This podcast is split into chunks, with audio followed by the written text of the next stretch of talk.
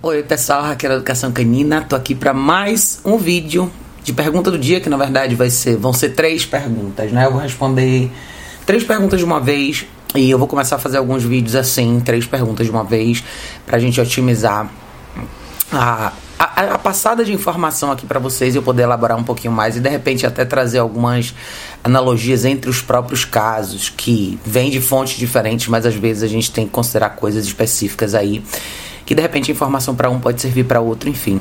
E esse vídeo também vai servir como um dos episódios do podcast para vocês que estão me assistindo no YouTube e quiserem assistir, quiserem ouvir, na verdade, esses vídeos em áudio, eles estão disponíveis, muitos deles estão disponíveis em podcast no iTunes, no Stitcher, no Spotify, enfim, é, nessas plataformas de podcast vocês podem ouvir os vídeos em versão só de áudio em podcast, quando vocês estiverem treinando com seus cães, caminhando, enfim, fazendo outras coisas, é uma ótima oportunidade também para vocês absorverem conteúdo quando vocês estão ocupados com outra coisa é uma oportunidade bacana também. Então, dá uma olhadinha lá nas opções de podcast que tem para vocês também. Vamos lá.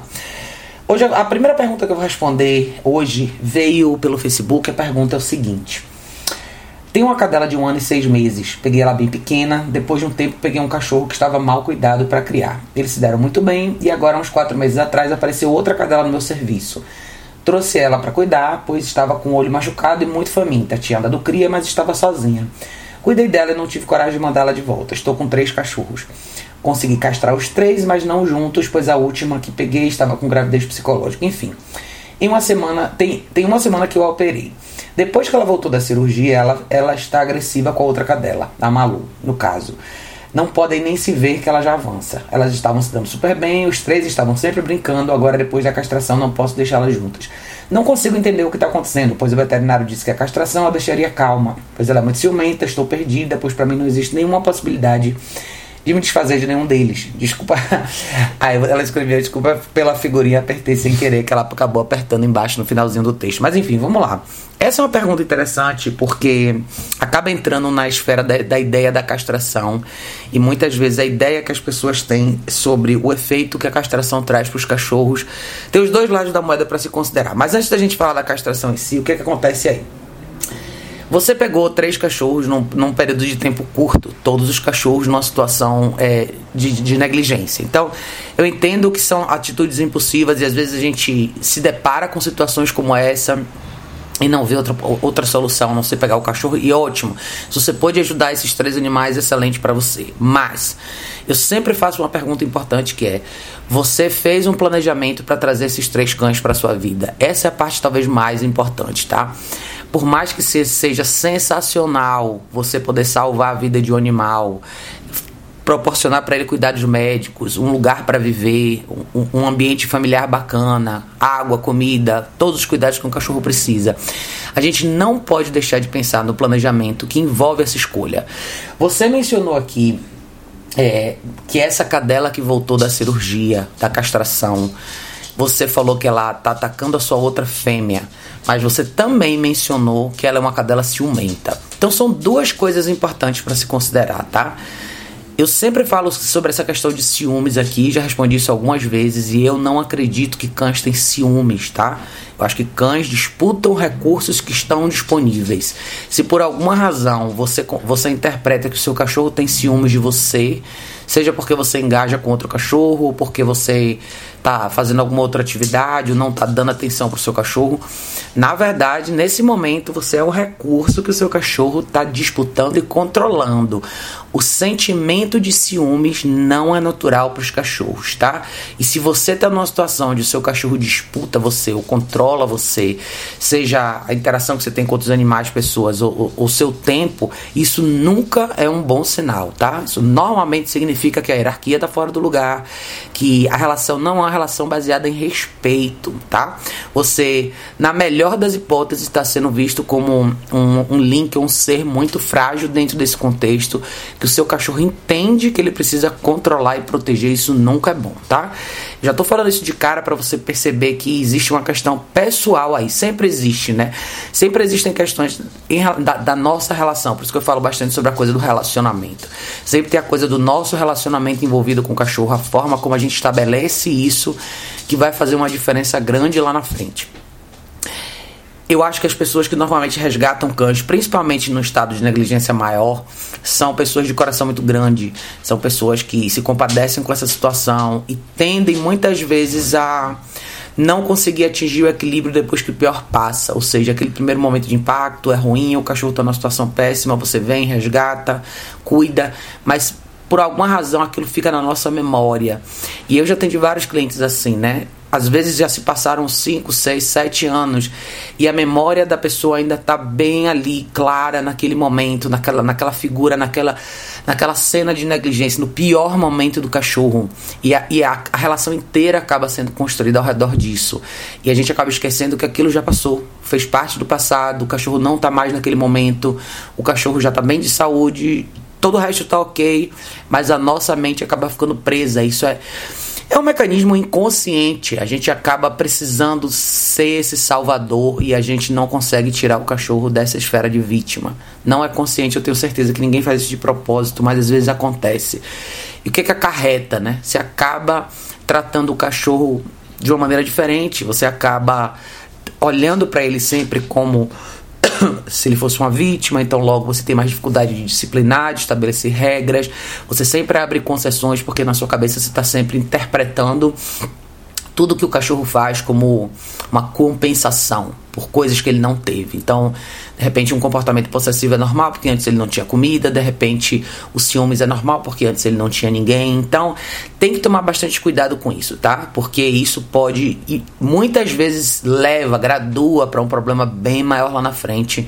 E às vezes, quando, quando a coisa explode, a gente não sabe de onde veio e na verdade veio justamente daí, tá? Mas enfim. Agora eu vou tocar na questão da castração da sua pergunta, que eu acho importante, que é o seguinte: primeiro, como é que você fez a essa reintrodução da cachorra depois que ela foi castrada? Eu falo isso porque quando o cachorro volta de uma cirurgia, principalmente a fêmea, que a cirurgia é um pouco mais invasiva, é muito importante a gente poder prover um espaço reservado para essa cachorra descansar. Seja macho ou fêmea, tá? O macho, mesma coisa. Que muitas pessoas erram quando elas trazem um cachorro, tem um grupo de cães, um vai fazer uma cirurgia de castração, volta da cirurgia e bota o cachorro junto com todo mundo. Primeiro, o cachorro vai voltar com um cheiro diferente, ele, tomou, ele, tomou, ele passou por anestesia, passou por intervenção cirúrgica, vão ter vários cheiros diferentes no corpo dele. Segundo, ele vai estar com dor muito provavelmente. A última coisa que esse cachorro quer é todo mundo em cima dele cheirando ele. E os outros cachorros da casa naturalmente vão fazer isso. O cachorro acabou de voltar de uma situação diferente. Todo o resto do grupo vai ficar curioso para saber quais são esses cheiros, o que, que aconteceu com esse cachorro, por que, que ele está agindo de forma diferente. Muitas vezes é justamente nessa hora que as brigas acontecem, tá? Às vezes pode ser a fêmea ou o macho, no seu caso a fêmea. Não sei se isso aconteceu, eu tô supondo, tá? Mas muitas vezes você traz o cachorro para casa, numa dessa, numa aproximação mais invasiva de outro cachorro, ela vai retaliar e vai responder, e aí a briga vai acontecer. Talvez você tenha sido um desses sinais que tenha acontecido e essa agora o cachorro ficou com essa coisa, essa memória e na verdade assim não quero que você chegue perto de mim porque o que, que é, não, porque, porque a relação foi mal feita, né? Na verdade, a volta da castração não foi permitido, ninguém advogou por ela, pelo espaço dela. A cachorra agora entende que ela precisa estar alerta o tempo inteiro, porque ninguém mais vai fazer isso por ela. É uma quebra de confiança. Quando eu falo sobre a quebra de confiança na relação com o cães. Por isso que talvez eu seja eu seja tão precavido em relação a essa questão de segurança. Eu prefiro zelar pelo espaço, esperar mais tempo, introduzir os cães devagar do que fazer as coisas muito rápido e correr o risco de perder essa grande vantagem que é você estabelecer essa relação de segurança com o cachorro, tá? Eu acho perigosíssimo quando isso acontece e eu não sei o cenário no qual aconteceu com você, mas eu suponho que tenha sido alguma coisa desse tipo, tá? Muitos cães que estão com dor querem preservar o espaço deles. Muitas vezes isso pode acontecer não só pós-castração, mas às vezes quando o cachorro tem um problema de coluna, um problema articular ou teve uma lesão recente. Essa aproximação de outro cachorro às vezes pode não ser muito bem-vinda porque o cachorro não está pronto para ter esse engajamento físico, tá? Eu tô falando tudo isso até porque você mencionou aqui que eles ficavam juntos, que estavam sempre brincando. Essa leitura de brincadeira é uma leitura muito abstrata, tá? Tem, existe uma diferença muito pequena entre brincadeira e desafio. E muito do que a gente vê como brincadeira às vezes não é brincadeira. Eu escrevi há pouco tempo atrás um, um texto sobre isso no site, falando sobre isso. Quando a brincadeira não é só brincadeira. É um ponto relevante para a gente considerar, porque a gente às vezes acha que toda a interação física, os cachorros correndo um atrás do outro, nem sempre isso é brincadeira, tá? Eu falo isso porque eu convivo com um grupo de cães há muito tempo, dentro da minha casa, os meus cachorros. Meu grupo já foi maior, hoje eu tenho três, e eu vejo com muita clareza o que é brincadeira e o que não é. Se você não tem esse, esse olhar, se você não consegue observar os detalhes, muitas vezes você vai confundir. O que vai parecer muito bacana não é. Então, eu não sei, eu não estava aí para ver, mas pode ser que você tenha talvez superestimado a essa interação deles no sentido de, de ser uma interação prazerosa ou não. Muitas vezes não é. Lembre que esse grupo é recente. Pelo que você me falou aqui, você tá com esse grupo todo aí há quatro meses só. Então, quatro meses desde que o último, a última chegou, né? Então é relativamente recente. Eu, Raquel, particularmente, não, eu não incentivo tanto essa questão de brincadeira. Primeiro, pelo espaço que eu vivo, que é pequeno, eu moro em apartamento. Segundo, porque eu quero que os meus cachorros primeiro se respeitem, depois engajem dentro da habilidade de cada um. E no meu grupo, meus cachorros são primordialmente mais calmos, com exceção de uma. Então, eu prefiro que essa uma se torne mais calma, mais tranquila e tenha uma interação mais sossegada do que eu force a barra com meus outros dois cães que são mais tranquilos. Então, de novo, eu zelo pela segurança. Eu não sou contra os cachorros brincarem, mas você tem que saber exatamente como que a coisa acontece. Eu sempre digo uma coisa para os meus clientes. Nunca inicie uma brincadeira, nunca permita que uma atividade comece entre os seus cães que você não consiga interromper. De longe, com a sua voz, com o estalar de dedos. Se você não consegue interromper, não deixe começar porque é simplesmente uma questão de segurança. É muito melhor que seus cães aprendam a estar no mesmo ambiente, com calma e tranquilidade, que você vai garantir que todo mundo esteja vivo no final do dia, do que você arriscar e jogar o dado e amanhã você ter um problema mais sério. Então, aonde eu quero chegar? O problema que está acontecendo aí não é necessariamente em relação à castração ou não, tá? Eu acho que tem a questão do procedimento cirúrgico e talvez não houve um cuidado maior na hora de trazer essa cachorra de volta. Tô supondo, tá? Quando é, essa coisa do cachorro ficar mais calmo depois que ele castra, isso depende muito, tá? Eu, eu acho que as pessoas, a gente não pode, de novo, superestimar a resposta da cirurgia de castração.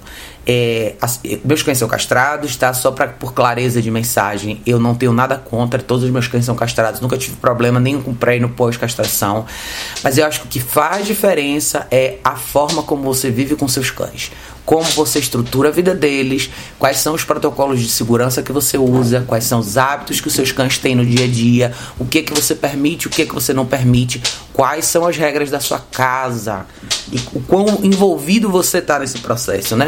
Muita gente acaba deixando a interação entre o grupo acontecer organicamente, sem intervenção. Isso muitas vezes pode dar certo para algumas pessoas, para muita gente não dá. Eu garanto que para a maioria das pessoas não dá. Eu vejo pelo volume de pessoas que me mandam mensagem aqui falando sobre isso. Então, isso pode ser um problema de verdade, tá? Então, eu não sei como a coisa funcionava antes aí, mas a castração em si ela, ela vai cortar, ela vai interromper uma produção hormonal. Você só vai ver a resposta disso depois de uns dois ou três meses. Não é uma resposta imediata. E você não pode esperar que imediatamente, no dias depois da castração, seu cachorro mostre uma, uma um, uma resposta diferente, tá? Na verdade, o que você vai ver é isso, a fase de recuperação que vai ser determinante para esse cachorro primeiro voltar à saúde, voltar normal, ficar normal, sem dor, os pontos cicatrizarem tudo direitinho, para depois você observar e aplicando mudanças na rotina do dia a dia, treinando seus cachorros, fazendo mais parte do processo da, da educação produtiva desses cães, você eventualmente vai ver resultado, tá? Então, assim, é, em resumo para você, não foque na castração em si. Veja se o que eu acabei de descrever nesse vídeo aqui é o que provavelmente aconteceu com você.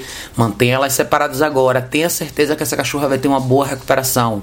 Saúde em primeiro lugar, tá? Principalmente quando a gente está falando de uma cadela com pontos. Você vai ter que esperar uns 10, 10 dias, talvez 10, 12 dias para tirar os pontos. Deixa ela sarar direitinho e comece a mudar mudar a rotina de vida, tá? Não, não ache que os cachorros vão se entender sozinhos. Você vai precisar provavelmente de um treinamento. E quando eu falo você, é você mesmo, tá? O treinamento é para vocês, tá, gente? A gente fala de treinamento para cães, mas é importante a gente aprender a educar os cachorros da gente. Quando a gente contrata um profissional, quando vocês contratam um profissional, o que vocês deveriam esperar deles é que eles passem para você essa habilidade de se comunicar com os cães, seja em práticas diárias, hábitos de convívio, treinos específicos, todas essas coisas servem para que vocês tenham uma comunicação mais clara com o cachorro, aprendam a lidar com o cachorro no dia a dia, aprendam a treinar seus próprios cachorros. Essa é a ideia, né? A ideia não é vocês ficarem amarrados num profissional que faça tudo sozinho, mas vocês fazerem parte desse processo. Então, Você, na verdade, me perguntou que você não estava entendendo o que estava acontecendo e você não queria abrir mão de nenhum deles. Ótimo, mas o que você tem que fazer agora é buscar ajuda profissional, tá? É, chame um profissional para te ajudar, mantenha essas cadelas separadas por enquanto e comece a pôr a mão na massa e trabalhar e treinar esses cachorros. Quando eu falo treinar, tá? Não é você pensar só numa esfera micro na questão de adestramento, que é aprender 4, 5 comandos. Não. Eu tô falando ensinar coisas que vão ser úteis para você no dia a dia com esses três cachorros, tá? O que que, vão, o que, que vai ser útil para você no dia a dia com esses três cachorros? Sempre pense no cenário na prática como você vive com esses cachorros. Então, os cachorros estão dentro ou fora de casa? Se os cachorros estão dentro de casa, o que que você espera? Como que você espera que esses cachorros se comportem dentro da sua casa? Não o que eles querem fazer, o que que você quer ver se materializar. E tem que ser realista nessa hora. É a coisa que eu não falo direto. Você quer poder assistir um filme e ter os seus cachorros deitados, cada um na sua caminha? Comece a trabalhar nisso. Use mais a guia dentro de casa. Trabalhe um cachorro de cada vez. Eu falo isso bastante aqui todo mundo que tem grupo eventualmente bate nessa parede, começa a ter dificuldades por causa de uma ou outra coisa que acontece no grupo, e aí você fica perdido sem saber como recomeçar. Todo cachorro precisa de uma certa atenção individual na fase de educação, de orientação. Então é importante você poder treinar um cachorro de cada vez. Por isso que eu advogo pelo uso da caixa de transporte. Eu advogo por uma rotina bem definida, com horário para o cachorro dormir, horário para o cachorro caminhar, horário para o cachorro treinar, horário para o cachorro simplesmente existir do seu lado dentro de casa. Se você divide isso com equilíbrio, você vai ter um bom resultado, vai ficar mais previsível para você as coisas que vão acontecer no dia a dia. Então, eu não tenho uma resposta, não existe uma solução simples de uma frase para você. Eu acho que a melhor coisa que você pode fazer agora é procurar ajuda profissional, tá? Se você puder presencial, se não à distância, mas alguém que possa conhecer melhor o seu caso, principalmente você, entender um pouco melhor a dinâmica da sua casa, se é só você, se são mais pessoas, é, qual a sua rotina, quanto tempo você fica fora, é, é o quanto de disposição e habilidade você tem para educar esses cachorros e qual o perfil de cada um deles, porque isso vai fazer a diferença para começar a criar uma estratégia para você. Mas eu acho que o mais importante é você lembrar disso. O seu relacionamento com seus cachorros é a base de tudo. E quando eu falo do seu relacionamento, é como você se comporta com eles de forma geral. Se a sua relação é baseada em afeto, se, se você vê os seus cachorros de uma maneira onde você não consegue enxergar a validade, né? Avalia, na verdade, da disciplina e das regras para esses cachorros, se você tem algum problema com isso ou não. Tudo isso é relevante, tá? Para fazer um bom planejamento. Porque muitas vezes, quando eu sugiro sugiro para as pessoas introduzir o uso da caixa de transporte. Tem gente que fica com pena, tem gente que tem dó de usar certo tipo de equipamento, tem gente que tem dó até de caminhar com o cachorro. Então, saber quem você é e o seu perfil nessa equação vai fazer toda a diferença para a gente saber se você vai conseguir ou não é, trabalhar e evoluir com esses cachorros, para que eles consigam melhorar entre eles, porque eles dependem de você. Não no lado afetivo, no lado de orientação, tá? Então sempre lembrem disso. Vamos fazer parte da vida dos nossos cachorros de uma maneira mais produtiva, tá? Não necessariamente só no afeto. Se a gente focasse menos no afeto, a gente teria menos problema. Então, não fique pensando tanto em acomodar só o sentimento dos cachorros. Pense mais em orientar, dizer para eles o que é certo e errado. Isso sim vai trazer um conforto grande para todos eles, tá? Mas é isso, querida. Obrigada por mandar sua pergunta. Eu achei que ia acabar sendo mais curta a sua resposta, mas foi um caso interessante. Eu resolvi elaborar um pouquinho mais.